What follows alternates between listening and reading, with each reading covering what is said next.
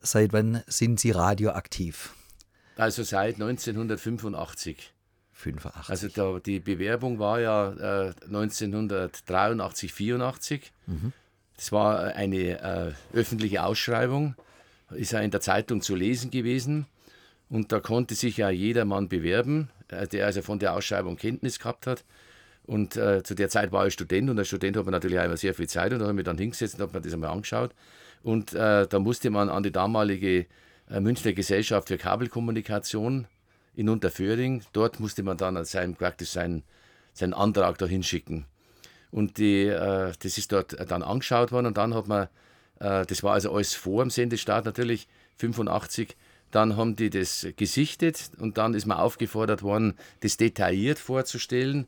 Das heißt, die haben dann verlangt, 7 mal 24 Stunden Programm, also eine ganze Woche, aber komplett, was alle fünf Minuten passiert, mit Programmuhren, mit genauer Beschreibung. Dann ist es darum gegangen, wie die Studiotechnik ausschaut, mit, mit Zeichnung, welches Gerät verwend, verwendet wird, dann Personalplanung, wie viele Personen äh, sind da tätig für den Sender dann, wie soll das Programm überhaupt heißen? Das ist das Wichtigste gewesen. Name des Programmes, Inhalt des Programmes Bereich, im Bereich Wort, im Bereich Musik. Und dann Finanzplanung. Was ist für Anschubfinanzierung geplant? Wie ist die, die betriebswirtschaftliche äh, Überlegung? Äh, wann rechnet man mit dem Break-Even und lauter so Sachen halt. Das waren dann am Schluss. Ich habe zu der Zeit eine IBM äh, elektronisch, elektrische Schreibmaschine gehabt mit, mit, mit, mit äh, Typenrad. Sowas gibt es eigentlich gar nicht mehr. und das waren dann am Schluss 120 Schreibmaschinenseiten. Und das habe ich dann da reingeschickt und dann, da waren knapp 1000 Bewerbungen, hat es geheißen, also un, knapp äh, unter 1000. Und da war ich einer davon. Mhm. Und, als äh, Student also damals beworben? Als Student, ja. Und jetzt Sie erwähnen das Thema ähm, Finanzierung. Mhm. Wie kann man als Student ein privates Radio ja, auf die Beine stellen von der Technik und von. Ja, das ist natürlich schwierig gewesen am Anfang, äh, weil als Student hat man ja nicht die Möglichkeit, ich stamme auch letztlich nur aus einem äh, kleinbürgerlichen Mittelhaus, äh, Mittelstandshaushalt. Es war so, dass meine Mutter ein bisschen Erspartes gehabt hat und die hat mir genau 100.000 D-Mark geliehen. Ich habe selber 5.000 Mark gehabt zu der Zeit, also haben wir 105.000 Mark gehabt und das war das Startkapital. Das hat aber auch gereicht. Mhm. Also äh, um, die, um so eine Minimalausstattung für Studio, heute ist das Studio, da sind ja mehrere Studios mittlerweile und das ist eigentlich jetzt so ganz, also ohne Eigenlob jetzt, äh, äh, netter mittelständischer Betrieb. Äh, und, äh, aber angefangen haben wir mit ganz, ganz kleinen äh, Verhältnissen und ähm, dann die ersten, das erste Personal, weil das ist ja, die Leute mussten ja bezahlt werden, das war ja auch wichtig. Am Anfang war noch kein GEMA, das ist alles nachträglich gekommen. Und, äh, aber so, das war das Startkapital. Und darum war meine Mutter lange Zeit in der GmbH beteiligt. Das war der Grund. Ist ja noch immer ein Familienbetrieb mehr. Ist immer noch ein Familienbetrieb, ja. Mhm. Also Sohn ist mit dabei und. Ja, mittlerweile, ja, es ist so, meine Mutter ist ja dann verstorben und vor 16 oder 17 Jahren, wie lange es her ist. Und dann äh, ist, äh, waren ja die Kinder auch schon ein bisschen größer. Dann die, das machen ja die anderen in der Szene auch, äh, um das ein bisschen abzusichern. Das ist jetzt eine Drei-Mann GmbH, also mhm. ich und die beiden Kinder. Mhm. Wann ging genau Tude auf Sendung? Am 25. September 1985. 85. Da war die erste Sendung. Auf der Frequenz? Äh, da war es noch auf der 92,4. Mhm. Weil wir waren ursprünglich vorgesehen für die Gong-Frequenz, also für 96,3. Aber äh, dem Helmut Markmurt war sofort klar, dass äh, ich kein Interesse habe also an einer Betriebsgesellschaft oder nur als, es hat ja welche gegeben, die haben nur spekuliert. Die haben versucht, das dann möglichst zu Geld zu machen, äh, so einen Sendeanteil. Äh, und, und, die haben natürlich keine Anstrengungen unternommen, um selber zu senden, aber ich schon. Mhm. Und ähm, das war dem klar. Und dann hat er gesagt, nein, also mit, mit, mit uns kann er nicht arbeiten. Und dann war der erste Frequenzwechsel auf die 92.4. Da ist dann losgegangen auf der Frequenz. Da waren aber schon vier Splitting-Anbieter und dann kamen noch vier dazu. Da waren es acht insgesamt. Mhm. Das sind die von Südtirol. Also neben uns sind nur die von Südtirol zugelassen worden. Also Radio Brenner war da mit dabei. Und dann die anderen zwei, das war es jetzt Radio, Radio M1, glaube ich, war es mhm. noch. Also die von, von Südtirol schon mhm. bekannt waren. Mhm. Und dann ist der nächste Frequenzwechsel auf die 95.5. Das war dann zwei Jahre lang. Allerdings dann mit der festen Sendezeit, nicht wieder auf der 92.4 ständig rollierend. Mhm. Das war dann immer von 21 Uhr bis 1 Uhr, zwei Jahre lang. Von 1986 bis, glaube ich, Moment, äh, äh, was, äh, äh, 88. Und 1988 ähm, ist dann auch da der, der Wechsel, weil da war das Gleiche. Die haben natürlich von Anfang an eine Betriebsgesellschaft äh, äh, haben wollen, also ein, ein, sogenanntes durchgängiges Programm, wie man das nicht mehr nannte. Mhm. Und da äh, hat natürlich Tude nicht so ganz gepasst, da immer mit diesem Bruch dann, weil das ja eine ganz andere Programmphilosophie war. Und dann kam die 89,0. Und da hat es dann geheißen, dann sollen wir darüber wechseln. Da waren dann auch noch Partner dabei am Anfang. Und irgendwann sind die dann so langsam alle weggebrochen. Mhm. Und drum, aber das war dann der letzte Frequenzwechsel. Mhm. Und seitdem jetzt die 89. Sie haben vorher die Südtiroler Stationen erwähnt, die mhm. also ursprünglich ja gestartet haben in Südtirol und dann im Münchner äh, Bereich zu hören waren, auf, auf UKW, dann zum Beispiel auf der 92.4. Hatte sie im Vorfeld, bevor in München Privatradio gestartet ist, auch mit den Südtiroler schon Kontakt? ja, doch schon. Weil das Thema hat mich ja. Also, es ist so, muss ich Folgendes dazu sagen: Ich habe das Glück gehabt damals, und da war das ja was Besonderes. Heute ist, ja, ist das ja uninteressant. Aber im Jahr 1973, also praktisch nur ein paar Jahre davor, äh, äh, noch gut ein paar Jahre davor, also über zehn Jahre davor, äh, haben mich meine Eltern einmal auf eine New York-Reise mitgenommen.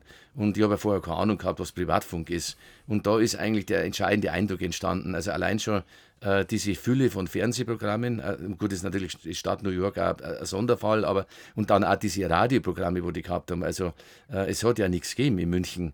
Wenn man Glück gehabt hat, hat man die, die drei deutschen Fernsehprogramme. Das dritte Programm war es noch ein Studienprogramm. Österreich 1, nachdem ich mit Amateurfunk mich immer schon befasst habe, äh, habe ich eine zweite Antenne am Dach oben gehabt für Österreich 2, was nicht so leicht war zu empfangen von Salzburg. Und die Radiostationen, das war ja nur der öffentlich-rechtliche, der Österreicher ist hergegangen und der EFN. Das ist ja, mehr war nicht.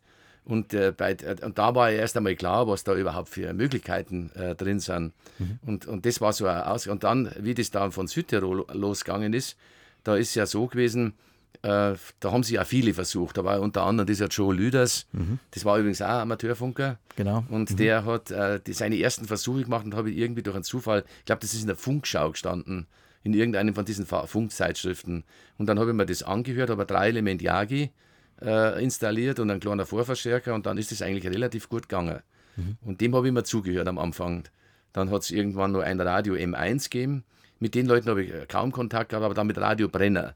Das war so ein Kapellmeister. Der hat in München, äh, Hallaching, hat der äh, schöne große Villa gehabt. Der Scholz? Der Scholz. Mhm. Und der ist ja an Krebs dann verstorben. Den hab ich, das habe ich deshalb mitgekriegt, weil ich einmal nach Großhadern zur Therapie gefahren habe.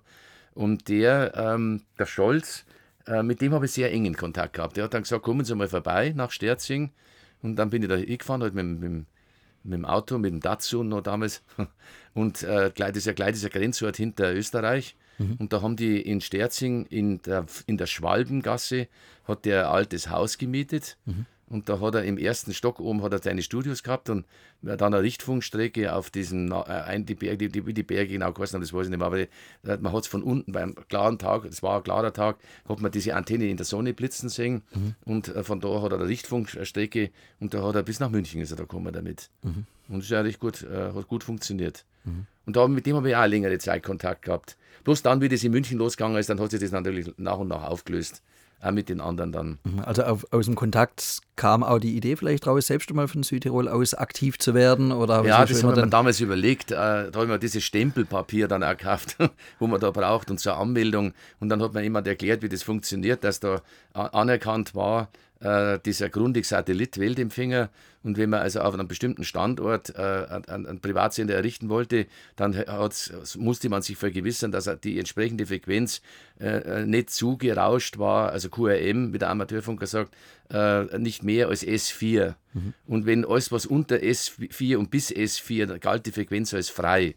Und in, insofern äh, äh, habe mir das schon mal, zumindest äh, überlegt habe mir das, aber das, so weit bin ich dann doch nicht gegangen, weil erstens habe ich mein Studium mehr fertig machen wollen und dann wollte ich jetzt nicht nach Südtirol umziehen, also nur wegen dem jetzt. Mhm. Und das äh, äh, hat sich also schon damals auch abgezeichnet. Es hat ja geheißen, dass äh, irgendwann in, in Deutschland jetzt der Privatfunk kommt. Und äh, dass Bayern allerdings das erste Land war, das war natürlich nicht absehbar. Ich habe zum Beispiel mal mit dem Ernst Albrecht, das war der Ministerpräsident von Niedersachsen damals, mit dem habe ich mal äh, ein bisschen korrespondiert. Das hat mich eh gewundert, dass mir der geantwortet hat, also eine völlig äh, unbekannte Person.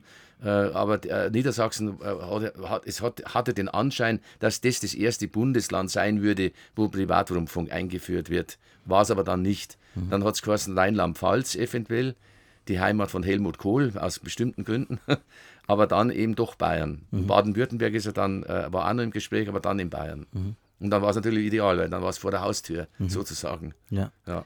Sie, Sie haben die Zeit vom Frequenzsplitting erwähnt, wo mhm. ja sicherlich für alle Anbieter recht schwierig war, weil auch Programme zusammengepfercht waren, wo überhaupt nie zusammengepasst haben. Ja.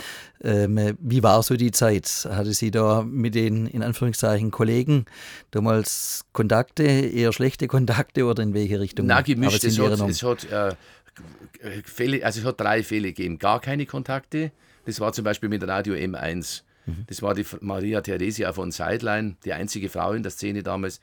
Äh, dann schlechte Kontakte, das waren also halt Leute, die, man versteht das ja im Nachhinein, die das, die, die Neuen angefeindet haben, weil die haben gesagt, das ist jetzt eigentlich ihr äh, Frequenz und äh, jetzt kommen da plötzlich noch mehr vier. Und dann hat es aber auch andere gegeben, äh, äh, nicht sagen jetzt freundschaftlich, aber partnerschaftlich, die also relaxed reagiert haben und uns halt dann auch doch in den Kreis mit aufgenommen haben. Mhm. Das waren alle drei äh, äh, Stufen, hat es da gegeben. Mhm. Mhm. Ähm, haben Sie noch Kontakt zu den Machern von damals? Also die, die existieren alle gar nicht mehr. Aber zu den jetzigen Radiostationen, also die ja aus den äh, zum, äh, hervorgegangen sind, wobei, ist denn da noch eigentlich? Der der Gong. Mit dem mhm. George Stingler habe ich ein sehr, sehr freundschaftliches Verhältnis. Wir treffen uns ja gelegentlich einmal dann eigentlich ist der Gong der einzige, der aus der Zeit noch da ist. Weil Brenner gibt es ja nicht mehr, M1 gibt es nicht mehr, das ist ja alles verschwunden. Ja, ja. Wie kam es zum Namen Radio Today? Ja, das, äh, das war das Programmkonzept, weil ähm, da hat der damalige Programmkoordinator von, dieser, von diesem Kabelpilotprojekt, der hat schon gesagt, äh, äh, Anträge haben letztlich nur dann einen Sinn auf Erfolg, wenn man nicht, wie hat sich dann immer in, in Englisch ausgedrückt, not just more of the same. Und äh, das war auch irgendwie logisch, weil was soll man mit einem Programm äh, also neu kreieren, wenn es so ähnlich schon gibt. Und äh, das war also praktisch ein bisschen so die Überlegung, dass man Dinge anders machen, wie es halt schon üblich waren. Das sollte sich auch in dem Namen widerspiegeln, weil am Anfang war da Doppelmoderation vorgesehen. Und darum hat das, das ist jetzt zwar nichts grundsätzlich Neues, aber in der, in der Radiosendung durchgehend der Doppelmoderation, also immer zwei Leute. So ist das ja bei uns immer gemacht worden in der Anfangszeit. Äh, und darum hieß das am Anfang Radio Die 2. Mhm. Also das war der Name, Die 2. Da hat aber dann der Helmut Marquardt in so einer Sitzung in Unterföhring im ZDF-Gebäude hat dann gesagt, also, äh, äh, lieber Herr Bertelshofer, ich kenne Sie nicht näher, ich möchte Ihnen auch nicht zu nahe treten, war höflich, aber er hat gesagt, das geht nicht, so können Sie sich nicht nennen, weil wir haben eine Zeitschrift im Gong Verlag, die heißt die, heißt die zwei. Dann habe ich gesagt, ja, das, Entschuldigung, das wusste ich nicht. die zwei, die haben ja so viele Zeitungen, der, der Gong Verlag oder hatten so viele Zeitungen. Und dann, und dann kam das mit dem Two-Day. Und zwar eben mit dem Namen ein bisschen aufzufallen, weil jeder natürlich sagt, was soll ein Two-Day sein, es heißt doch Today. Und da haben wir diesen roten Zweier eben für diese zwei Moderatoren und dann dieses Day. Und das war, naja, gut, das ist jetzt auch nicht so. Das kommt eigentlich auch wieder aus dem Amateurfunk, weil äh, bei Telegrafie wird alles möglichst abgekürzt. Also B4 ist der Buchstabe B und die Zahl 4. Mhm. Und, und Today schreibt, schreiben die im A2 DAY, also, äh, weil es einfach kürzer ist. Da muss man nicht so viel Zeichen senden. Und ähm, das hat sich dann eben gehalten. Mhm. Und es fiel auch auf. Witzig war nur am ersten Sendeabend oder am zweiten, also heute im September 1985, da ist also reihenweise das Telefon gegangen. Und dann haben die äh, Hörer gesagt, vor allen Dingen aus dieser Perlacher Forst Housing Area, wo die Ami-Siedlung war, gibt es ja alles nicht mehr. Äh, da haben sehr viele Amis angerufen, die haben gesagt haben, das ist ja, das ist ja ganz nett, ihr Programm, aber es heißt Today und nicht Today. Und dann hat man das also hundertmal erklärt. Und dann Englischlehrer haben angerufen und gesagt, sie sind Englischlehrer am Gymnasium, es heißt Today, nicht Today. Und das habe ich also geschätzt die 500 Mal erklärt am Telefon, dass also wegen diesem Zwei und dem Day zu tun hat. Aber da war der Zweck erreicht, es fiel auf. Mhm. Genau, es hat ja so, in Südtirol hast du so Programme gegeben, Radio Holiday zum Beispiel mhm. oder Radio Son Sonnenschein und sowas. Das ist auch lustig, aber das merkt man sich nicht. Mhm. Das ist so ein Allerweltsbegriff. Mhm. Der erste Titel, was war das? Das war Scorpions uh, Rock You Like a Hurricane. Okay. Mit dem ist losgegangen. Und okay. dann haben die bei Charivari schon gemerkt, oh je, da geht der Rauch auf. Weil die haben Jennifer Rush, Ave Maria am Tag zwölfmal oder 15 Mal gespielt und dann kam Scorpions. Ähm, anderes Thema. Ähm, wir kommen gleich mal wieder zurück. Äh, Digital Classics ist ja auch ein Programm, ein äh, zweites mhm. Programm sozusagen, Bertelshofer 2, wo du äh, Ja, vollwertiges. Es ist eigentlich nur das Tude-Programm ohne Moderation. Mhm.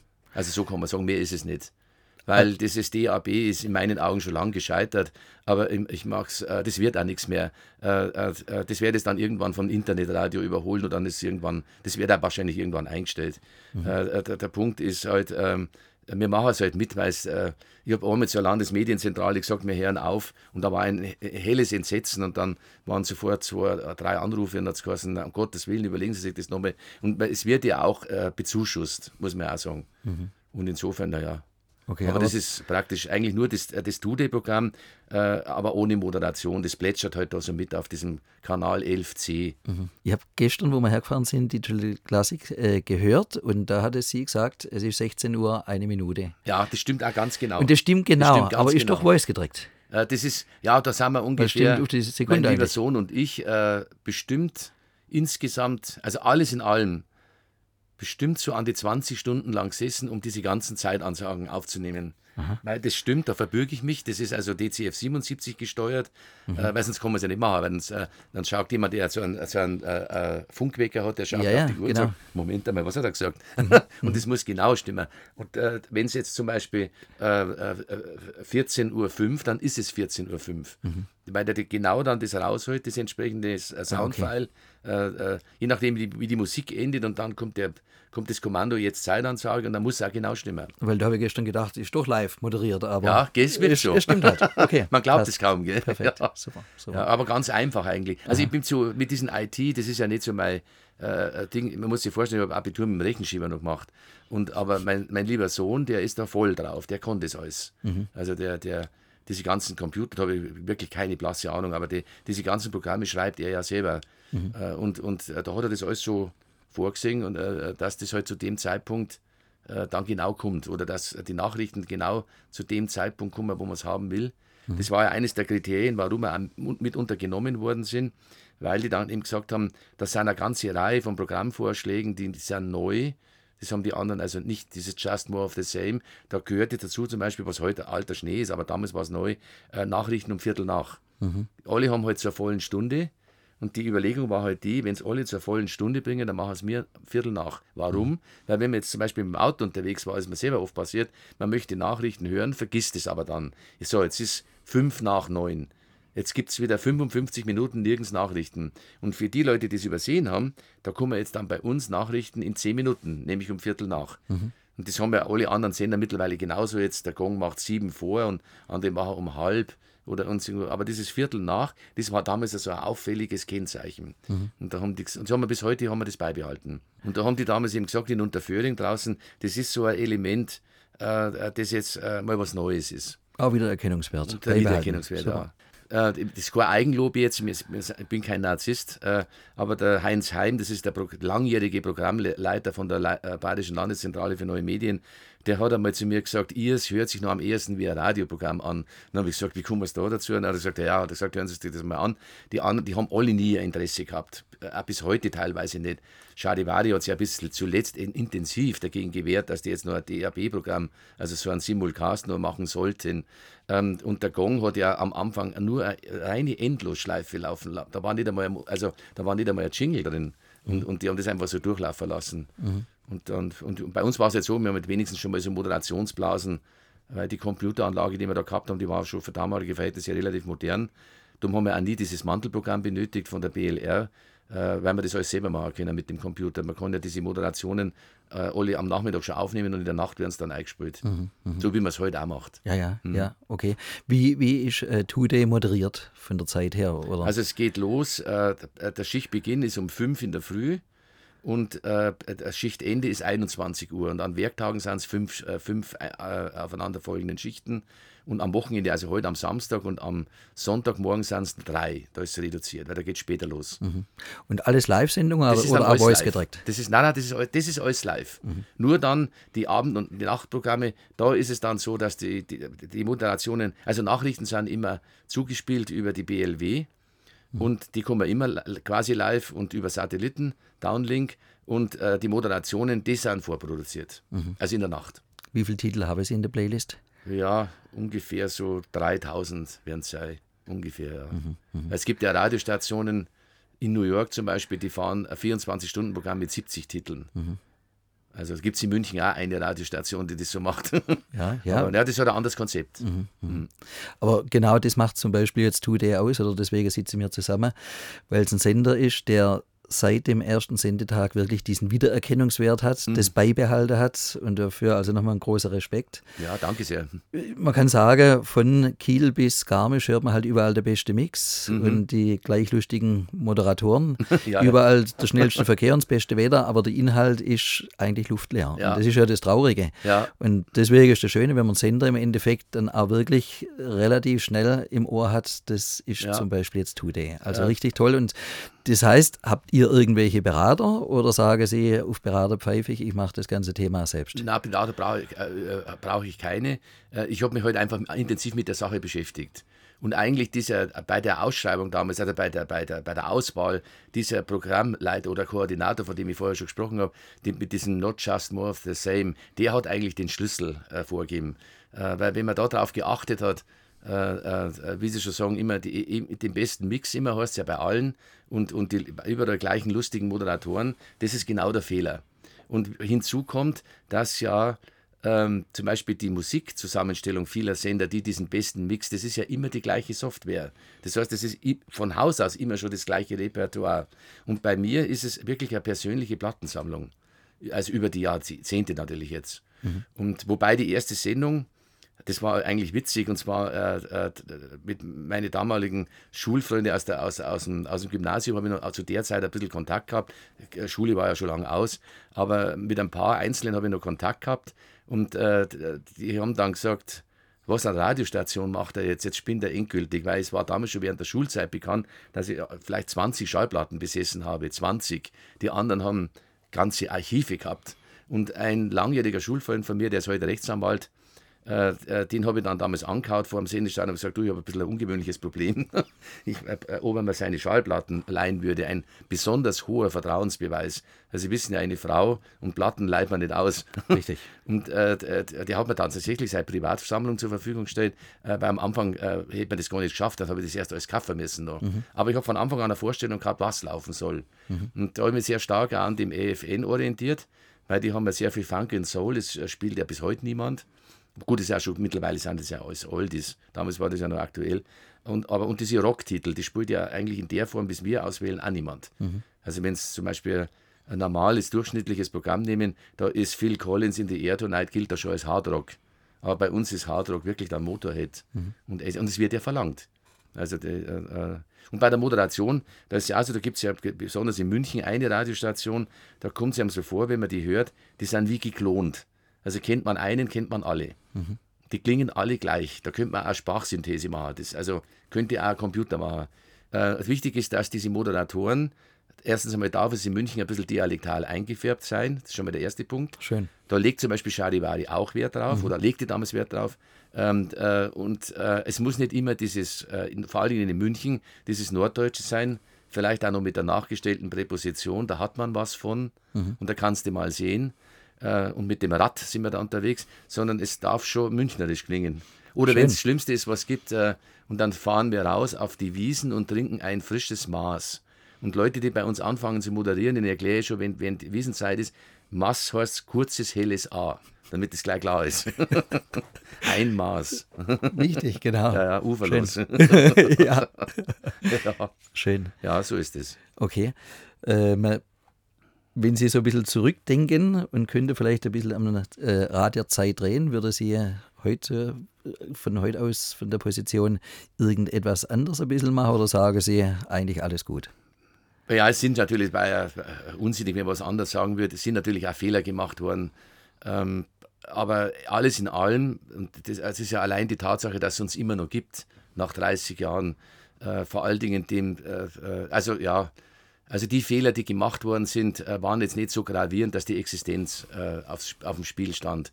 Der, der, größte oder gröbste Fehler, den man machen konnte, war, den Großverlegern auf den Leim zu gehen. Und äh, äh also das ist aber auch, da, da, braucht man jetzt kein Betriebswirt sein oder irgendein besonders intelligenter, cleverer Typ, das bin ich nämlich gar nicht, äh, sondern ich habe einfach nur mit, mit einem äh, gesunden Menschenverstand im mittleren Bereich. Äh, es kann nicht gehen, ein Großverlag und ein Kleinanbieter. Mhm. Das funktioniert nie.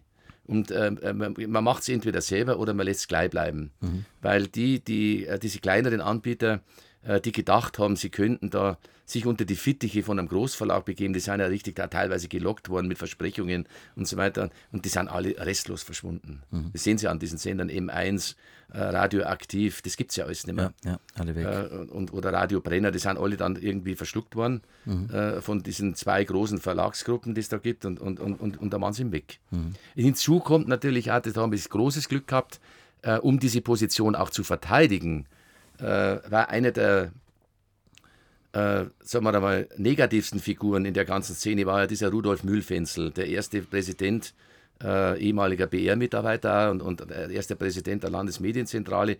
Der war aus meiner Sicht für kleine Anbieter nicht gut. Äh, da hat man sich also mit Händen und Füßen halt äh, dagegen wehren müssen.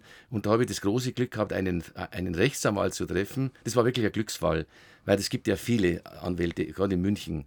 Und an wem soll man sich in so einem speziellen Gebiet, äh, was auch noch ganz neu war zu der Zeit, an wem soll man sich denn da wenden? Mhm. Und äh, da bin ich mit einem zusammengekommen, der ist aus Hamburg frisch nach München gekommen und der war Pressefachanwalt. Und den hat das Thema hat den sehr interessiert und der hat mich auch verstanden, dass wir das jetzt selber zwar im, nur als kleine Firma, aber weiterhin selber betreiben wollen und uns halt nicht von so einem Großverlag jetzt äh, also praktisch aufsaugen lassen.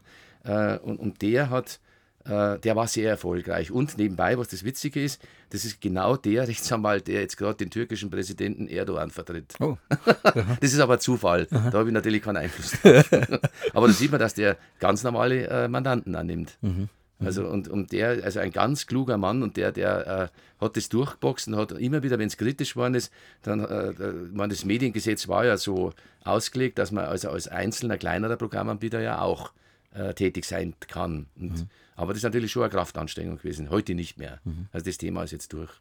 Gibt es oder gab es äh, einst mal Überlegungen, Tude auch an andere Standorte zu platzieren, zum Beispiel Tude Nürnberg? Ja, Ding, ich habe einmal von der Media Broadcast, äh, da kenne ich jemanden recht gut, der hat sich mal Mords äh, äh, bemüht äh, um mich, ob ich nicht vielleicht in Wien noch äh, mitmachen möchte. Aber erstens einmal, also dafür ist die Firma dann zu klein. Also die, und das wissen wir dann auch schlicht zu teuer. Mhm. Äh, weil das hätte man dann mit Satelliten-Downlink, das kostet ja alles dann ein Vermögen gleich.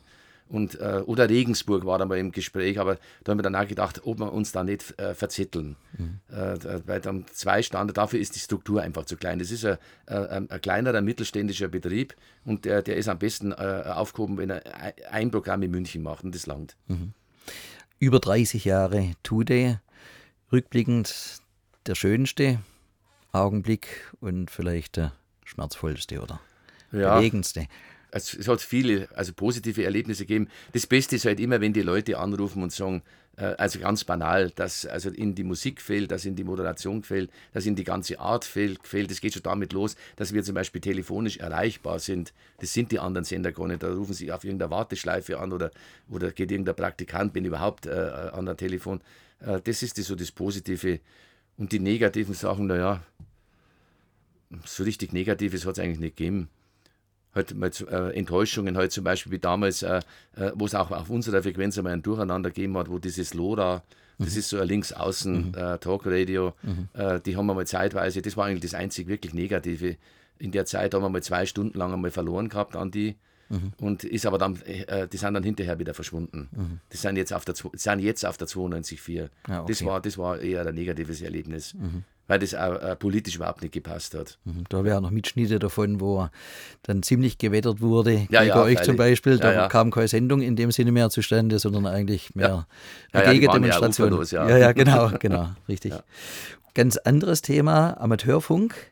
Seit wann sind Sie Amateurfunker? Seit wann haben Sie die Lizenz? Ja, das ist zehn Jahre vorher gewesen, also ab 1975. Mhm. Und ähm, das ist halt irgendwie, das hat natürlich nichts mit Radio zu tun letztlich, aber äh, die Technik ist ein bisschen ähnlich. Also geht es auch um, um Senden und, und um Modulation und, und äh, FM, AM mhm. und äh, was halt. Äh, aber das war eigentlich, oder ist ja bis heute einfach nur ein reines Hobby. Aber noch Zeit fürs Hobby, also Sie sind noch. Ja, doch, ja. Und es ist ja immer, trotz Internet und trotz äh, äh, der ganzen Smartphones. Äh, es gibt immer noch äh, ziemlich viele Amateurfunker weltweit. Mhm. Das ist ja das Interessante. Es gibt, man kann ja sogar mit Nordkorea in Kontakt treten. Mhm. Das geht sogar mit Internet, ist nicht so ohne weiteres. Und ähm, das ist ja immer noch unterhaltsam. Mhm. Es gibt äh, ganz wenige Amateurfunker, die auch nur eine Radiostation, also so wie ich, eine Radiostation betreiben. So vereinzelt in den USA gibt es sowas. Mhm. Und, und, äh, aber ich glaube, in, in, in Bayern bin ich der Einzige, soweit ich weiß. Mhm neben dem Joe Lüders damals. Genau, Joe Lüders. ja, ja. Und da ist ja auch UKW-Technik, also im Amateurfunk sind ja viele Frequenzen. Und ähm, das hat sich sehr positiv auf das Ganze ausgewirkt, weil dadurch, dass ich ein Verständnis gehabt habe für die Technik, äh, war es mir auch möglich, das Studio selber einzurichten. Mhm. Das haben ja andere gar nicht gekonnt, weil sie gar nicht gewusst haben, was da zu machen ist. Mhm. Und das Studio, das erste Studio wurde ja abgenommen, da waren ja Leute von der Deutschen Bundespost da damals mhm. und von dieser Kabelgesellschaft, die sich das angesehen haben, ob das überhaupt also, was ja auch verständlich ist, weil es gab Leute oder gibt Leute, die haben teure Stereoanlagen zu Hause und dann war jetzt zum Beispiel ein Brumm drauf, also auf so einem Sendestudio mhm. oder irgendwas nicht ganz in Ordnung. Und ähm, da hat man das Amateurfunken sehr viel gebracht. Das war sehr vorteilhaft. Mhm. Mhm. Wenn man dann gewusst hat, was eine XLR-Verbindung ist und was eine erdfreie symmetrische Leitung ist und, und, und so weiter. Mhm. Und äh, da hat es welche gegeben, äh, das hat geheißen, wie hat das, das geheißen? Radio Intakt hat sich der, der ist schon lange verschwunden äh, der hat mich dann einmal gefragt, äh, er hat so ein Bühnenmuschpult, ob er mit dem ein Radioprogramm machen kann. Dann habe ich gesagt, ja, also, dann haben wir sich erst einmal erklärt, was ein Bühnenmischpult ist und, und, und, was ein Sende, also ein Radiomischpult, was da für Anforderungen sind. Mhm. Der hat da keinen blassen Dunst gehabt. Insofern war natürlich äh, das Amateurfunken schon ein Vorteil. Mhm. Wie sehen Sie die Zukunft des Rundfunks? DAB hatte Sie schon gesagt, eher nicht. Internet ja. oder bleibt es auf UKW und also, in der Form, wie es, wie es Ich hoffe, läuft. dass das UKW äh, nie abgeschaltet wird. Da gibt es ja auch Stimmen, die sagen, das kommt vielleicht so, hoffentlich. Äh, weil da gibt es diesen alten Technikgrundsatz, never change a running system. Es ist eine sehr gute äh, Analogtechnik. Und alles, was so auf digital, nehmen Sie zum Beispiel das Telefon, das ist Voice over IP, äh, ist mit vielen Nachteilen behaftet. Oder nehmen Sie das Digitalfernsehen, das DVB-T1 oder jetzt dann DVB-T2. Ähm, äh, die die Bildqualität ist definitiv schlechter als wie vorher beim Analog. Die, äh, die, äh, diese Kacheln dann immer, wenn einmal äh, ein Gewitter ist mhm. und so, das hat es beim Analog alles nicht gegeben. Sicher, man kann natürlich viel mehr, ähm, das ist ja das Digitale, viel mehr Programme unterbringen in, in dem gleichen Frequenzabschnitt als wie mit analoger Ausstrahlung. Aber wie gesagt, zu DAB äh, äh, habe ich ja schon mal eine düstere Einschätzung gesagt. Und bei UKW, da ist halt auch die Tonqualität ist halt sehr gut. Also das geht weiter als DAB. Äh, wenn man zum Beispiel, ich habe im Auto beides zu empfangen, also ich habe einmal ein Amateurfunkgerät natürlich im Auto, aber dann einen DAB-Empfang und einen UKW-Empfang. Mhm. Und wenn ich jetzt aus der Stadt rausfahre, beim UKW ist halt der große Vorteil, äh, das, da gibt es einmal Rauscheinbrüche, das äh, zischt einmal zwischendurch, äh, aber es ist empfangbar. Während beim DAB macht es dann einmal zitt und weg ist.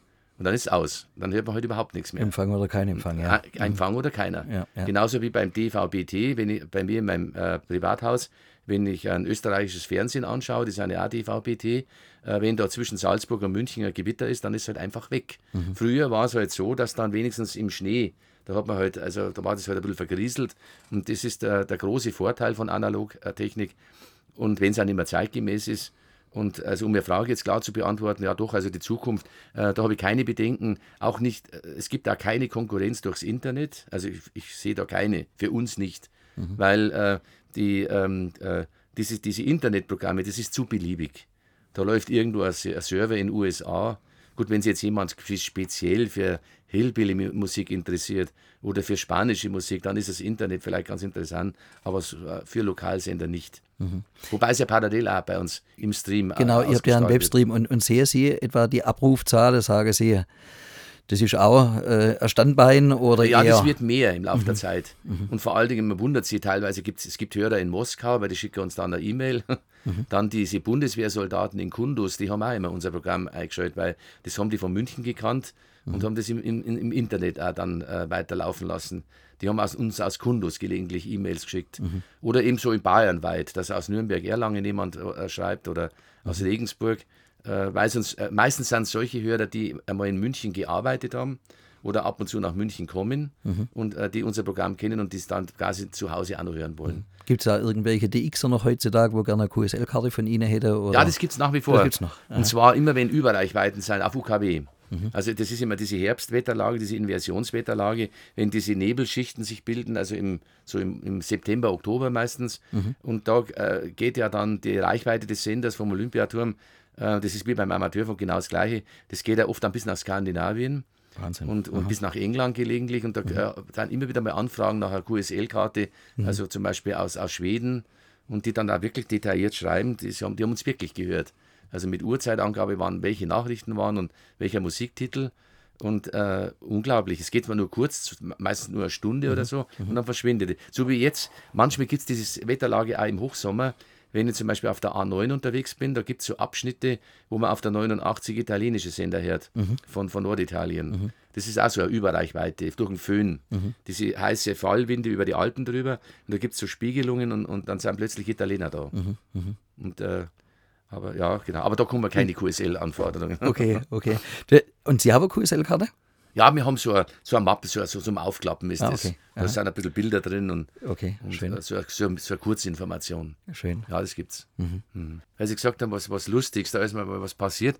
Ich wäre jetzt heuer 60 und seit gut zehn Jahren, also wenn man heute 50 wird, äh, sollte man ja als Mann äh, gelegentlich einmal zur Vorsorgeuntersuchung gehen.